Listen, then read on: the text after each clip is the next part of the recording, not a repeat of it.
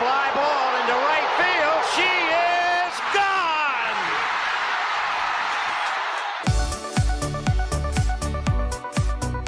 我是爱运动的子路，跟你一起聊聊运动赛事，聊聊中华职棒、中心兄弟象。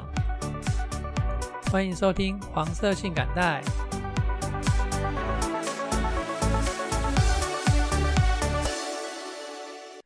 这集节目是黄色性感带的第二十四集节目。那我们这一集节目会延续上一周的节目内容，把卢彦勋的坚持这本书给讲完。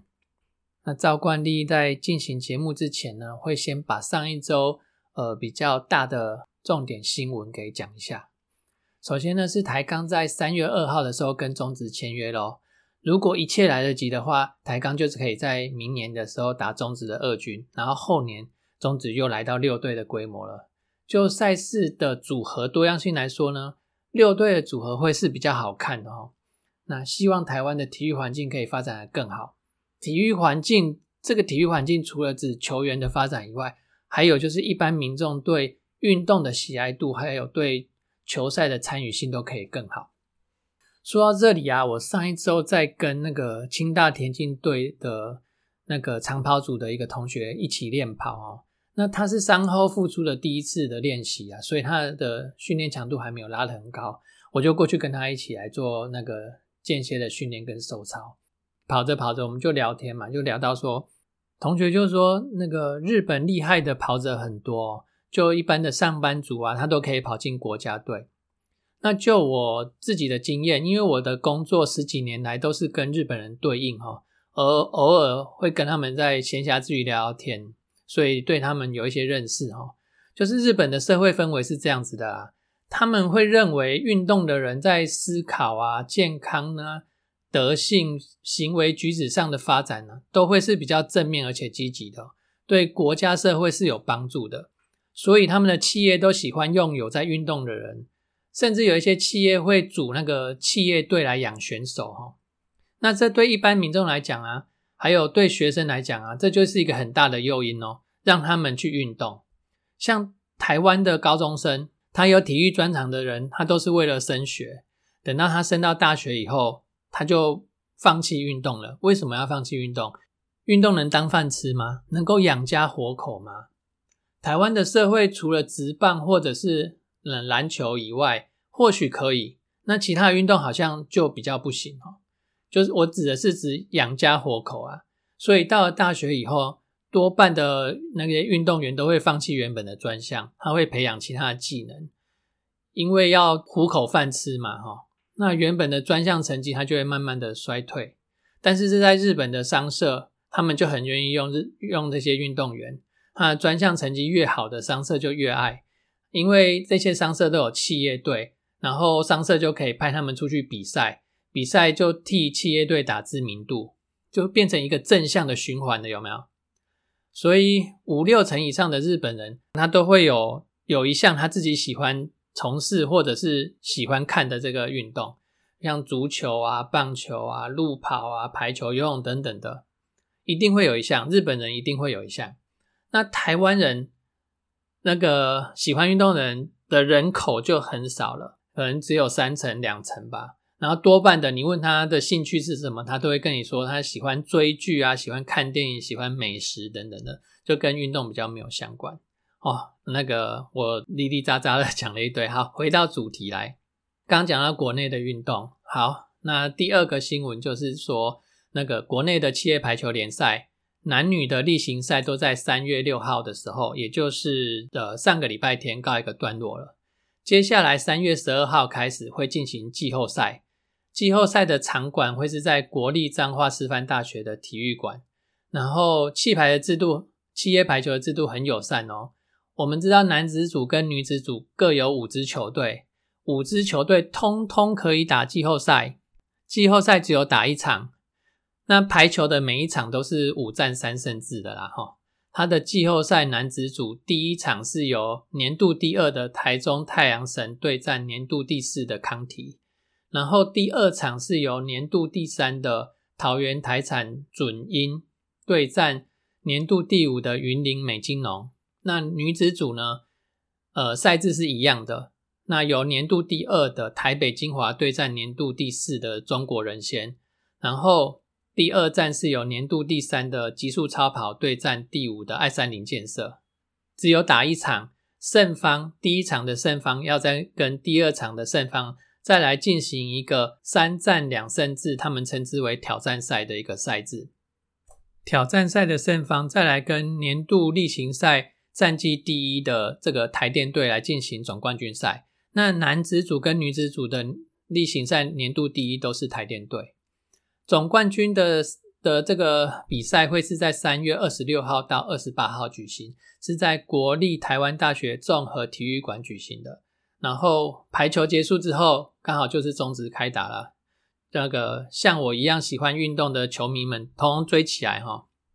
下一则新闻是桌球的新闻，然后桌球，哎，上礼拜。那个各报章杂志都报了很多桌球的新闻哈。WTT 马斯克特挑战赛，它是从这其实这个比赛很早就开打了，二月二十七号开始打资格赛，然后三月二号到三月五号打正赛。那上礼拜这个新闻报的蛮大的哦。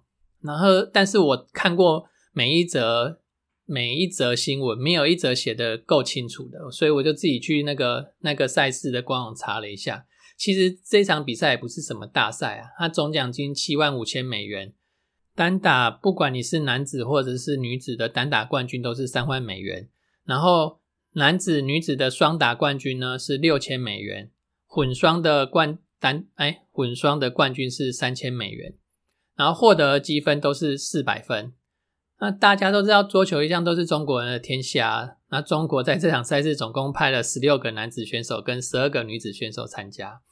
有一半，而且一半以上都是零零两千年后出生的年轻选手，他们的目的就是要培养年轻的球员嘛，哈。那台湾其实这场这场赛事参加的也不少，台湾有十三位男将跟十七位女将参赛。男子选手中的林云如，他也有在名单内，哈，但是其实他还留在欧洲打欧巡赛，实际上他并没有来参加这场比赛。那台湾参加这场比赛的选手分别有庄智渊、廖正廷、彭王维、黄彦成、黎新佑、郑怡静、陈思雨、黄怡花、李玉纯等等的。最后，呃，男单、女单、男双、女双、混双的冠军全部全部都是中国拿走了哈。那台湾的男双庄智渊跟彭王维的搭档有拿到男双的亚军。那另外一个重点就是说。在这场比赛之后呢，他们会转往新加坡去参加三月七号开打的 WTT 大满贯赛事。那听到名字哈，就知道这场比赛很厉害喽。那个新加坡的 WTT 大满贯赛事，它的总奖金是两百万美元。哦，那场比赛林云如就会去参赛了哈。再来羽球方面呢，上一集节目已经有讲过了，所以我这边简单带一下。就是这一周的十二号跟十三号有一个德国公开赛，那戴志颖会出赛。那重点会是在十六号到十九号的全英公开赛了，这世界一级的选手都会去那边出赛。再来就是网球的新闻。那上个上一集的节目其实我也有讲过，就是有一个台维斯杯的比赛，台湾对战瓜地马拉的赛事哈。那台湾的两点单打主力的单打世界排名都比瓜地马拉选手高出很多。但是每场比赛本来就有一定的的一定的变数了哈。那像是这场比赛呢，这个台维斯杯呢，它在瓜地马拉举行，所以瓜地马拉的选手他就拥有主场的优势哦。他们的优势是什么？就是他们那边是高海拔的球场，所以它有高原气候的优势。这点就是我们的选手非常不熟悉的。再加上比赛用球，它跟一般的这个职业网赛的用球不太一样。那这些这个也是我们的球员要临场适应的。那还有一个就是比赛的策略，就是通常呃网球才比较有有这样子一个策略哈。面对排名高出一大截的对手的时候，那网球就会有一种赌博性的打法，我就跟你拼球哈，拼进了就是我的，拼不进就算了，反正本来的赢面就不大了。那这种打法就是用一般的打法打不赢对手的时候。排名比较低的选手，他会使用的一种策略。那还好，这次的比赛没有悬念哦。台湾小将们都是稳扎稳打，最后就四比零击败瓜地马拉。接下来我们就重返世界二级的行列了哈。好的，那接下来我们就要进入节目的主题喽。卢彦勋的坚持，继续来讲这本书。上个礼拜呢，我们讲到的是零与一的距离，就是他在职业积分零分还没有职业积分的时候，到他拿到花了将近一年的时间，才拿到职业一分的这个积分，正是在那个网球的职业官网上有了他的名字。那拿到这一分之后呢，接下来的比赛仍然是相当的艰辛哦。缺那个缺经费、缺教练、缺陪练员、缺运动防护的概念，大大小小的伤势不断，费时又没有效益的土法炼钢训练，这一切啊，让他在这个织网上的每一步都走得好辛苦。来，辛晓琪的，只是我回首来时路的每一步，都走得好孤独。不好意思，刚虐待了一下你的耳朵。好啦，那再回到节目上，那个卢爸在过世三年之后呢，那卢妈就收掉了买卖活鸡的这个生意，然后他接下来就充当卢彦勋的教练跟按摩师哦，陪着卢彦勋到世界各地去去征战，长达了几年的时间哦，然后有时也会换哥哥陪着彦勋出去比赛啊，但是哥哥哥呢，还有一些主要的工作要做，就是要帮卢彦勋安排赛程啊，然后。飞机啊、住宿啊等等的杂物，他就是负责后勤工作的。然后接下来我们回到书上的内容，这一篇它的标题写的是“资源有限，征战向亡命天涯”。二零零二年结束，我的世界排名已经来到一百九十二名。和哥哥商量后，决定接下来这一年开始都以挑战赛为主，因为我们都很清楚，排名想要有所突破、更上层楼。就非得在挑战赛赢得冠军。与黄文哲教练解约后，我一直没有固定的教练。开年第一站远征印度就出师不利，因肠胃炎而无法出赛，回台休息了两个礼拜，勉强再去拼澳网的会外赛，结果也是在南半球就草草输掉。还好转战夏威夷大岛时，至少打到维克维克勒挑战赛八强。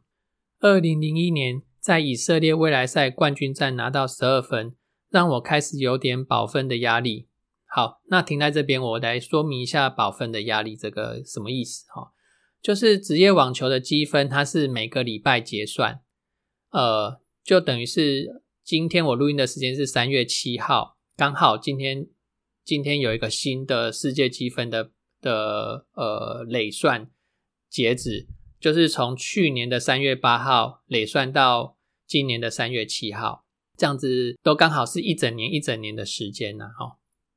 那所以，呃，你去年在哪个比赛拿到比较高的分数，你今年再去参加那个比赛，如果没有达到比较好的成绩的话，你的你的这个分数就会被扣掉，所以就会有保分的压力。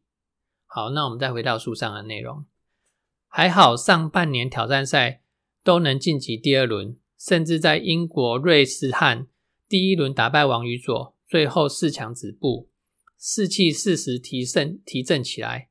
加上在夏威夷的八强加击，让我跟哥哥检讨得失时，觉得还算及格。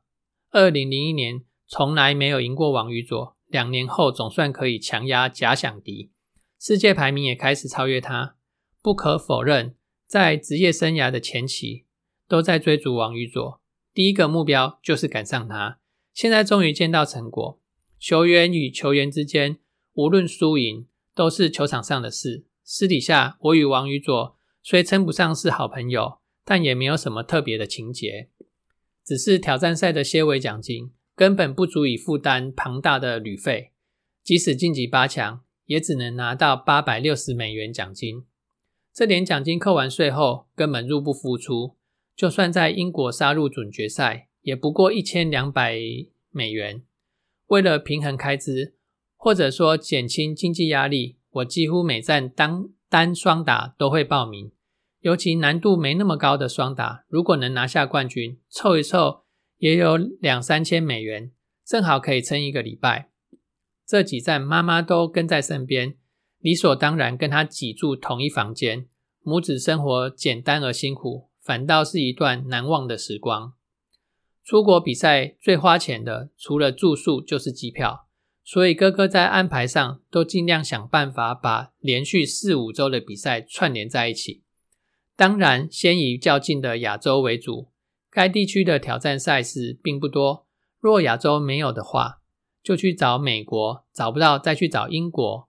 像我打完澳网就飞夏威夷，因为国泰航空有一种环太平洋机票，可以累积亚洲万里通的里程。而夏威夷结束以后，还可以飞到美国内陆达拉斯。嗯，那这边我们跳过一些段落，然后来到新的段落。接着红土赛季开始，南韩打挑战赛和未来赛居然只赢一场，陷入惨淡低潮。由于我的排名一百五十名，刚好够格打温温网的会外赛。伦敦草地初体验，毫无意外一轮出局，持续付出昂贵的场上学费，而肩膀的伤势的恶性循环，更让成绩持续滑落。去年晋级四强的加拿大格兰比挑战赛。今年第二轮就草草结束，连续两年去巴西比赛，地点不但偏僻，地势又高，海拔将近一千公尺，连跑个步都会喘，转机时间又长又累。就算参赛选手的实力不强，我还是拿不到分数。不幸中的大幸是，还好达奈愿意跟我一起搭档比赛。好，那这边我来说明一下达奈。达奈是泰国选手，他的全名是乌东 Chok 达奈，他比卢彦勋大两岁。然后比卢彦勋早三年进来打职业网球赛，在卢彦勋的整个网球生涯里啊，总共有两位主要的网球搭档。第一位呢，就是这位乌东丘克达奈，算是卢彦勋比较早期的双打搭档。好，那接下来我们就回到书本上的内容。角逐挑战赛，除了对战水准提升，也深刻感受到欧美老外对于亚洲球员的态度。如果排名不好，根本没有人想跟你练球。去年在格兰比打到四强，却连热身的时候都找不到伴，最后只好拜托球场的一个老会员陪我对抽。打那与我的年纪和排名均相仿，又都是亚洲选手，尽管场上对战互有胜负，私下的交情却不错。我们决定一起旅行，顺便搭档双打，总算暂时解决了没有练球对手的难题。我们两个人的接发球都不错，搭档打挑战赛往往可以挤下排名比我们高的球员。我打双打是为了赚旅费，不过他家的经济状况好多了，而且太行还赞助他免费里程，让他全世界自由飞。卢彦勋算是慢慢的适应了职业网坛的生态，但是每一场战役来讲都还算是艰辛哈。就在这时候，就遇到了算是台湾人、台湾运动选手都会遇到的这个问题哦。嗯，就是国际赛事啊，那官员们都爱用爱国情操这个大帽子扣下来哦，要求选手来参加国家的运动赛事。卢彦勋这一路走来也有遇到这些问题。我们回到书本上的内容，二零零一年开始参与台维斯杯。二月份在白馆，就是前北体体育馆，赢了乌兹别克。当时台湾世杯没有什么观众，台湾队屈居亚大区二二级，就是亚洲大洋区啊哈。无论输赢，老实说也没有太多人关心。不过等到中国也打败香港时，情况突然变得不一样了。当时两岸政治氛围剑拔弩张，我们输谁都可以，就是不能输给中国。台海狭路相逢，非赢不可。我不是没有去过中国，但是 SARS 突然在广州爆发，几乎整个大陆都是疫区，每天都有人因此死亡的新闻报道。而中国当局又把主场安排在武汉，让妈妈跟我很紧张，不希望我去冒险。只是对上中国姿势体大，网球协会动员各界人士不断劝说，甚至一天打五六十通电话，毛起来要求我参赛。全队出发的前两天，理事长特地请我去协会密谈，试图说服哥哥和妈妈。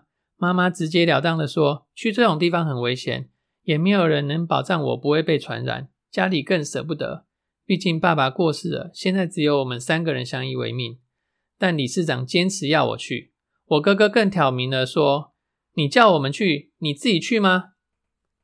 那接下来是我自己讲的啦。这就是运动员可怜的地方，你能不去吗？你敢不去，官员就会行文给赞助你的那些单位，要求他们停止赞助你。那你能怎么办？还是得去啊。那最后，卢彦勋跟王宇佐都参赛了哈。那回到书本上的内容，中华队三比二击败地主中国，有惊无险晋级亚大区一级。回到台湾，网协不断租了一辆游览车去机场，还挂了一面武昌起义成功的旗子，欢迎全队。然后到民航局让立法院长王金平赞许一下。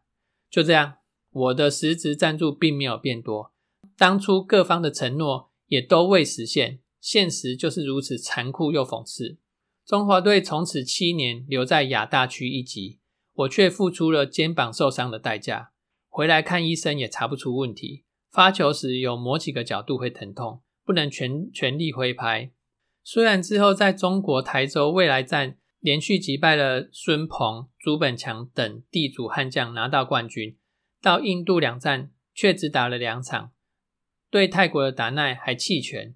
之后乌兹别克好不容易跻身八强，我又与王宇佐打到两个二比六输掉。燕勋的状况现在已经不好了哈，然后又要被要求打国家的赛事了。书本上内容这样写哦，连续两年来纽约打美网都是一战出局，心情相当的郁闷。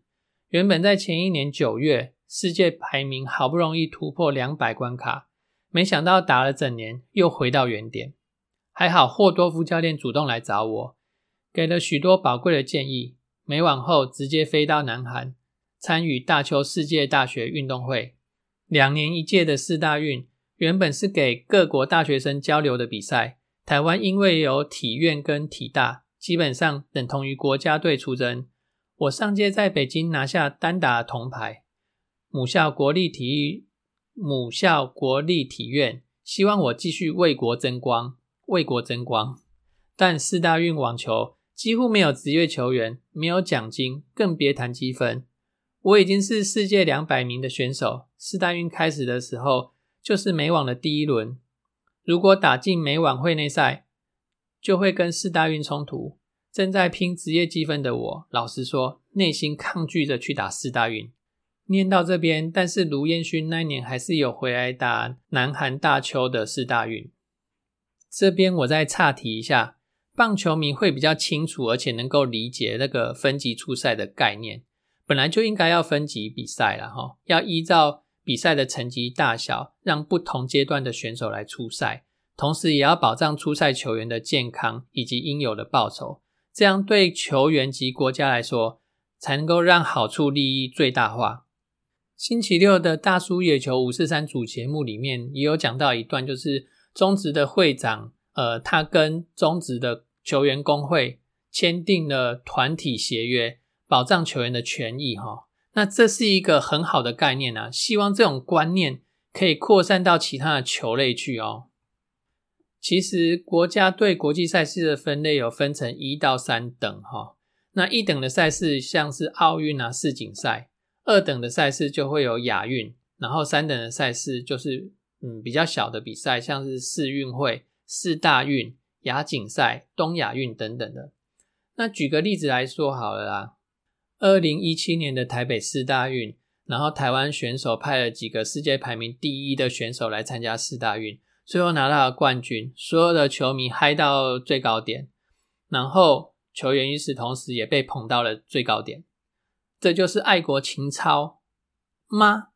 呃，现在已经民国几年了。怎么还还会有民国六七十年的这种这种观念？其实我我看到这个这个状况，我会觉得蛮奇怪的哈。我们仔细来想一想这件事情。第一个，这是一个什么层级的比赛，就应该要有对应层级的初赛球员来出赛，你却派了一个不是这个层级的选手来出赛，这样是不是压缩了原本应该出赛球员的机会，一个参加比赛磨练的机会？你想想看，如果你就是一个一个水平在这边的选手，那你为了努你努力练球，然后提升你的球技，你你想要获得就是出赛机会，结果最后大家都没份，名额被那个世界第一的给抢走了，你心里会不会出现有没有搞错世界第一的来打这种小比赛的这种这种想法？我想，如果你是球员，你的出赛机会被抢走，你一定会有这样的想法。第二个问题是说，迟早这个运动会出现断层，因为你要分级出赛才能够培养出更多的新生代球员啊，你才能够让他们出头天啊。啊，你都把他们的出赛机会剥夺了，他们是要怎么怎么怎么去那个培养比赛的经验？第三个就是国际能见度的问题，世界第一的选手在这种四大运拿到了冠军。国内自嗨而已啊，国外媒体才不想报道嘞。相对的，你如果在世锦赛，你不用拿冠军，你每获得一胜，全世界的媒体都在写。好了，以上是我自己的见解而已啦。那个也不希望能大家都能够懂，但是我相信棒球迷会比较懂这个这个分级出赛的概念呐。你总不能叫职棒球员都来打每一场比赛吧？对不对？这个棒球迷真的会比较清楚。我们再转回网球哈，那刚刚讲到初赛嘛，那像小威廉斯比较中呃中低级的比赛，不能说低级，就是就是等级没那么高的比赛，要邀请他出赛的话，他的出场费最低一百万美元，一百万美元起跳。那 Federer 呢？那个网球一网球的球王 Federer。之前中国办赛事哦，想要增加曝光度，开出四百万美元，希望 Federer 出赛。那最后 Federer 还是没有没有选择出去中国出赛，他留在欧洲拿一百万美元的出赛费，在欧洲出赛。接下来我们把时间快转到二零零六年，二零零六年有一个杜哈亚运哦，网球这个团队选手们总共打下了一金一银二铜的这个成绩。那选手们认为呢？网协对于六百三十万的教练奖金，这边指的是教练奖金哦。对于教练奖金的发放有争议，大致上是这样啊。每一个网球选手他都有自己的教练。拿卢彦勋的例子来讲好了，国家会找一个教练，然后来教他网球吗？没有嘛，都是他自己去找教练，然后付给教练这些那个训练经费，都是自己出钱自己找教练啊。但是网协却把这个六百三十万的教练奖金。发给谁？发给亚运带队的教练。网协的逻辑根本不知道是什么。我们回到书本上的内容。二零零七年又是新的一年，首场于印度钦奈出赛却没有好的开始。虽然提早到印度备战，但比赛当即却感染了急性肠胃炎。打到第二盘还一度要求暂停，冲到厕所上吐下泻，最后当然是输球打包啦。似乎暗示这一年又是一个充满起伏的一年，心中隐约有股不安全感。果然，在澳网期间，虽然第三度参赛，终于开出会内赛的首胜，然而高兴的时间没有太久。金哥哥转告，台湾不断传出让人觉得很失望的消息。原来去年杜哈亚运网球打下一金一银两铜，依体委会公布有功教练奖励办法，亚运教练奖金。有两六百三十万元奖金，但网球项目非常特殊，大多数国手都属职业选手，必须到世界各地打职业赛，所以只能用以赛代训的方式，几乎都由家人花费巨资，让球员去外面闯荡成长。我认为亚运网球教练最大的功用，只是场边调配和指挥，毕竟大家都是职业球员。国内的网球教练对于网球心理上的帮助。多于技术上的辅助，可以这么说，在亚运训练出来的过程中，教练实质帮助不大。若把教练奖金全归于带队教练，有违公平正义及比例原则，确实很难让真正流血流汗的球员和家属接受。由于制度官僚僵化，亚运网球队就得安排教练，赛前透过网协居中协调，还曾召开亚运教练奖金分配的协调会。由于争议不断，哥哥提出了教练奖金三十五趴归属网协，六十五趴归属球员作为训练基金的共识，也获得所有亚运球员及家属的签名认可。即使白纸黑字，应可圆满落幕。我起初相信网协会仗义直言，不料事与愿违。网协于二零零七年一月中召开协调会，在没有通知球员或球员家属到场的状况下，就决定把教练奖金的三分之一。分给选手、防护员及培培训球员，其余的三分之二由男女代表队教练分得三十 percent，培训教练获得七十 percent。还扬言，若选手不合作，就发给赞助商停止赞助。协会这种不顾球员心理的强势作风，立刻引发强烈反弹，甚至有球员家属听闻后气到哭了出来。包括我及其他五名杜哈亚运网球国手，当然无法容忍，共同推派彭博公司执行长徐正贤来表达球员心声。亚运教练奖金既然要发，就该发的合理，奖励到真正有功教练。如果带队几天就领走一大笔奖金，甚至领到的比选手奖金还多，那根本无视每个家庭栽培选手十多年的苦心，也浪费纳税人的钱。我们拟出真正的有功教练名单。既然这笔钱是要给那些培育选手的教练，就应该把钱给对的人，而非那些只待在左营的教练。更何况这些人带队期间，国家都有支付他们薪水。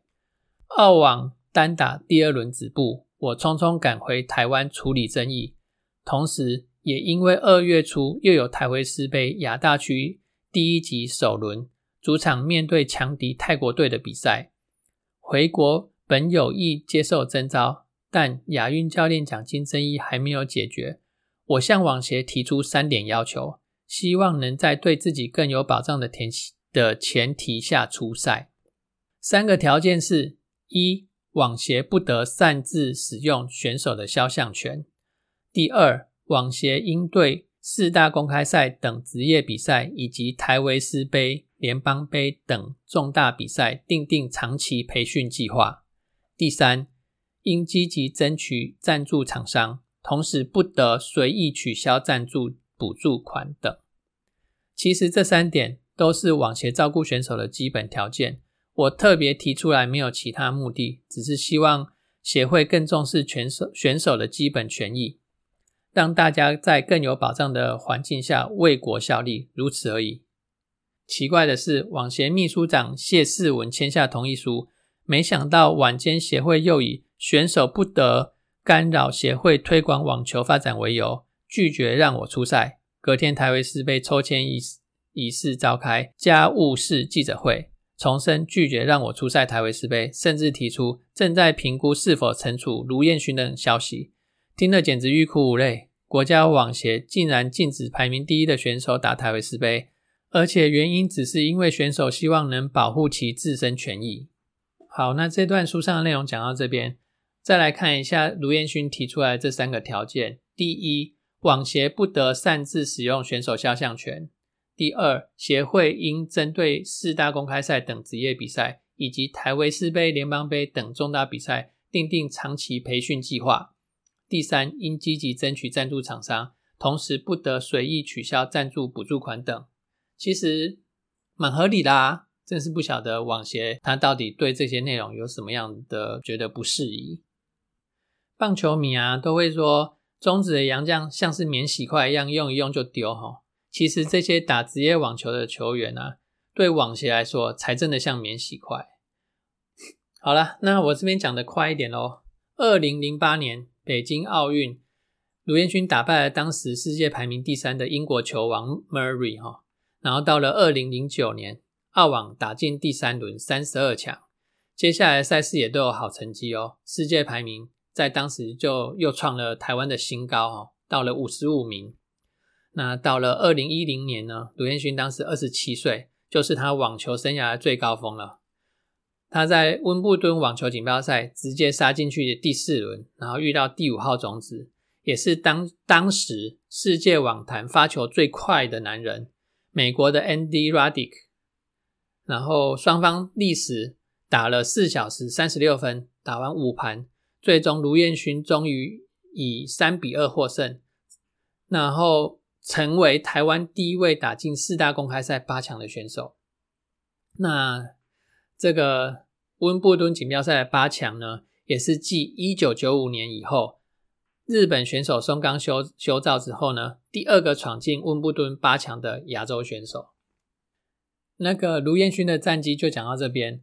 那接下来卢彦勋的之所以会有这样的成绩呢，他遇到了几个贵人哦。第一个呢，就是李远哲院长。李远哲院长有用他私人的力量哦，帮助他找了一些赞助厂商呢，应该可以这样子说。第二个呢，就是呃，他的伯乐霍多夫教练。他认识霍多夫教练之后呢，霍多夫教练带给他科学式的训练方式，然后给他运动防护的概念，然后在赛程安排上也提供了很多宝贵的意见，还有呃赛前的练习。呃，霍多夫旗下有很多签约球员。呃，卢彦勋就可以跟同属一个经纪公司下的其他球员一起做赛前的练习，就不会有那种找不到球员可以练习的这种窘境了哈。甚至甚至，霍多夫教练还安排卢彦勋去跟费德尔练球。再来一个，那他在加入霍多夫团队之后呢，他跟霍多夫。经纪公司下的其他球的另外一位球员叫做 Shooter 的球员搭档双打，拿下了生涯第一座的 ATP 巡回赛冠军。第二座 ATP 巡回赛的双打冠军呢，则是跟达奈乌东丘克一起拿下的哈。接下来呢是女朋友视角下的卢彦勋，现在是老婆了啦哈，但是他当时出这本书的时候呢，还是女朋友。他的标题叫做《亲密伙伴谈卢彦勋》。第一次见到卢彦勋是在二零零三年九月二十日，在那年暑假之前，我不懂网球，不看网球，更别说卢彦勋这个名字了，我听都没听过。我们怎么会认识相恋？现在想来，这其中充满了很多的巧合。零三年我正读大学，那年暑假原本计划要去欧洲游学，但因身体有些不舒服而作罢。曾经在日本读过一年语文学校的我。就在这个时候，受到一位在日本东京同学的邀约，赴日会合，在同游北海道。我去到日本，但车票出了问题，北海道没去成。同学有了新的计划，我们去帮谢淑薇加油吧。谢淑薇是谁？在那时，我对网球陌生，对网球选手也陌生，自然不会认识谢淑薇。在我的同学介绍下，与淑薇吃了一吃了一一场饭，也约好了去球场为她加油。拜淑薇所赐，我连续看了一星期的网球，看不懂的他教我单打线、双打线怎么计分。渐渐的，我对网球有了一点了解，也开始知道网球选手的生活原来是那样的。那周看完蜀维比赛后，我决定赶往福冈去看在日本念书的姐姐。刚好蜀维夺冠后，接下来就要到福冈比赛，我可以住你家吗？蜀维知道我要去福冈姐姐家，主动问我。我心想，我才刚认识你，诶，年纪才这么轻的选网运动选手就这么勇敢。后来我才知道，职业选手网球是职业网球选手出门在外，哈，省吃俭用。如果可以，经常住在台湾人家里。这边我补充一下，谢淑薇那时候十七岁，我答应了淑薇，在福冈一天晚上，我看淑薇讲电话，跟对方聊了一会儿，气氛蛮开心的。突然，他把手机递给我，你要不要跟他聊一下？他之后要回高雄打台维斯杯，你不是在高雄读书吗？可以先认识一下。淑薇口中的他就是卢彦勋。当时彦勋在日本打了两站比赛，也在日本的苏威打电话关心一下，问起他接下来的行程。热心的苏威想起我虽然家住台南，但在高雄读大学，要我先在电话里跟彦勋认识一下。我们在电话里打了招呼，简单自我介绍。挂电话前，我们彼此留了姓名、电话与 MSN。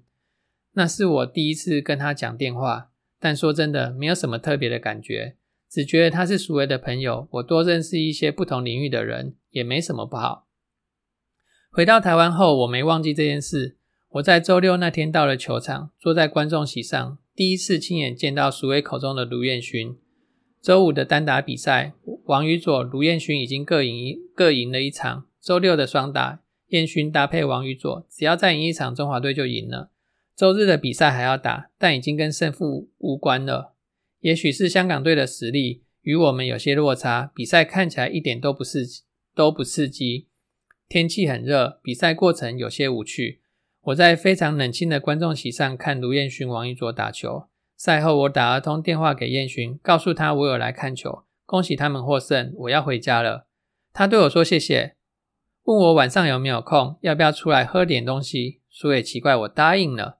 在那之前，我从不，我从我从不曾单独与陌生人见面。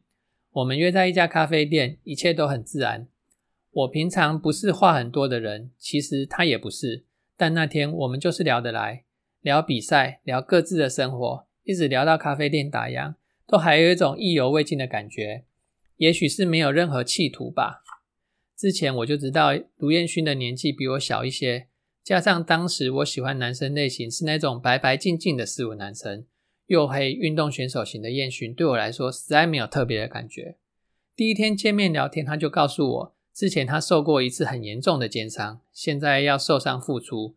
如果他复出打不好，就会花到家里很多的钱，他会考虑不打球了。但他也说，他的目标是世界前一百名，希望零四年能参加奥运。我虽然认识了苏伟，开始认识职业网球，但当时的我一点都不了解燕勋口中的打奥运世界前一百名有多困难，只是听眼前这个大男孩说着他的目标。也很奇怪，平常我很少对陌生人谈起我的家庭背景的，但那天我却很自然的就对他说了。我国小六年级开始，母亲就担任民意代表，当时妈妈当立委。后来我跟燕勋交往后，他笑说，以后我第一天见面就对他说这些，是在给他下马威。介绍苏维给我认识的同学，也认识燕勋，他知道我与他见面，问我对燕勋的印象。多少敲了敲边鼓，倒是苏维。后来知道我与燕勋有了进展，还吓了一跳。那是零三年的九月下旬，但说真的，那次见面，我对他并没有特别的感觉。之后，燕勋依照他的行程，经常出国比赛，一站又一站。偶尔他在 MSN 那头敲我，偶尔他在国外买国际电话卡打电话回来。虽然聊得来，渐渐的也感觉到有种暧昧的气氛，但我总觉得他几乎都在国外。说要从朋友进一步发展，也有些不实际的感觉。最让我不能理解的是，通常在暧昧的阶段，电话聊两头聊得正开心，他却常会扫兴的说：“我该去睡觉了，再聊。”有时看看时差，觉得时间也还早，他却没有想继续聊下去。我觉得奇怪，到底他在想什么？后来才知道，燕勋是位非常自制的选手。尤其若明天有比赛，前一晚他一定要睡足，还得准备好自己球袋里需要的所有东西。他不会因为其他的事扰乱自己该有的作息。我和他就这样靠越洋电话与 MSN 联系着。零四年的暑假，我又去了一趟日本，因为哥哥姐姐都在日本，所以我算是经常到日本去。这次去日本还看了燕勋的比赛，那是我们第二次见面。三月在台湾，我们第三次见面。看得出燕勋有些紧张，这次他面面对面向我表白，而我也答应跟他交往了。没试过怎么知道呢？在交往在答应交往前，我们就是电话联络着，彼此谈生活。我觉得他很特别，尤其是特别自律。对于他要做的事，他很负责，也很努力。像他这么有态度，我相信他做任何事情都会成功的。呃，我截取段落到这边哈。好，那对卢彦勋的整个专辑呢，也到这边告一个段落。那对我们节目有任何的想法、建议的，都欢迎告诉我哦。谢谢你的收听，再见。